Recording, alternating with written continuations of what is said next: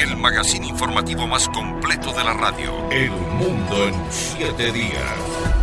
El pasado miércoles, el alcalde de New York, Eric Adams, presentó una denuncia formal contra TikTok, Instagram, Facebook y Snapchat, además de YouTube, por supuestamente alentar una crisis de salud mental entre los menores en toda la nación.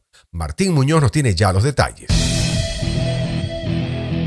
Estados Unidos está tomando muy en serio la salud mental de sus jóvenes ciudadanos y es por eso que Nueva York interpuso una denuncia en contra de cinco grandes plataformas, precisamente por alentar una crisis de salud mental entre los menores en toda la nación.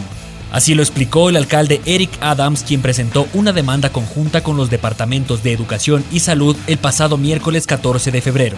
Según Adams, la ciudad de Nueva York gasta 100 millones de dólares al año en programas de tratamiento de salud mental de la juventud. En declaraciones para la prensa, Adams explicó, nuestra ciudad se construyó sobre la innovación y la tecnología, pero muchas redes sociales ponen en peligro la salud mental de los niños, promueven adicciones y animan a comportamientos insanos. La denuncia contra TikTok, Instagram, Facebook, Snapchat y YouTube fue formalizada ante el Tribunal Supremo de California, estado donde tienen su sede la mayoría de estas empresas. Al presentar la demanda, el alcalde Adams añadió, Hoy estamos actuando en nombre de millones de neoyorquinos para que estas compañías rindan cuentas por su papel en esta crisis. La denuncia y el plan de acción son parte de una acción más vasta que afectará a las vidas de nuestros jóvenes, nuestra ciudad y nuestra sociedad en los años venideros. Esto ocurre después de que el pasado 24 de enero la ciudad de Nueva York declaró a las redes sociales amenazas para la salud mental y las equiparó en su peligrosidad a las drogas y las armas. Y es que según un informe del Departamento de Salud Mental,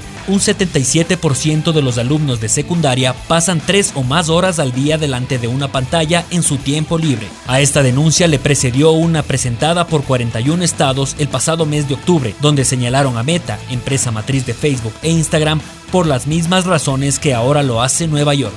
José Martín Muñoz, El Mundo en siete días.